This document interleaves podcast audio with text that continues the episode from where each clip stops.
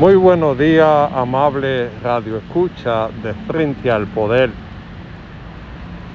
La gente está cansada del problema de la inseguridad ciudadana en la República Dominicana.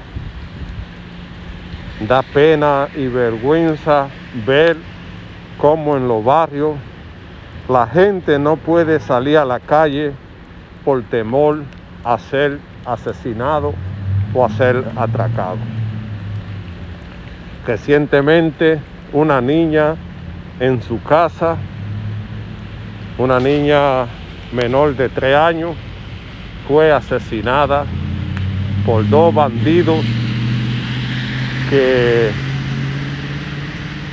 le cayeron a tiro.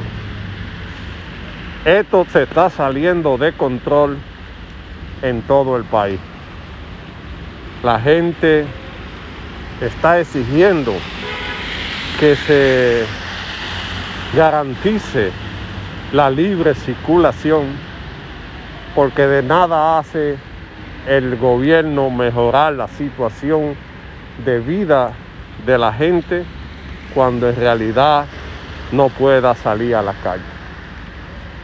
En todos los barrios de la capital y en Santiago en toda parte solo hay una sola voz, la gente pidiendo seguridad. Las empresas están perdiendo porque su gente son atracados y ya no encuentran ni qué hacer para arreglar la situación. Ya le entran a la seguridad, le entran a todo el mundo y no hay una respuesta de parte del gobierno fuerte y contundente que le garantice a la gente vivir en paz. El país no puede seguir así. Necesitamos medidas fuertes que le permita a la gente la tranquilidad. ¿Qué hace usted con dotar de educación, de computadora y de todo cuando la gente no pueda salir a la calle? El trabajador sale y cuando regresa con su salario cobrado es atracado y a veces lo matan por cualquier situación. Está la, la inseguridad fuera de control y esto no podemos permitirlo.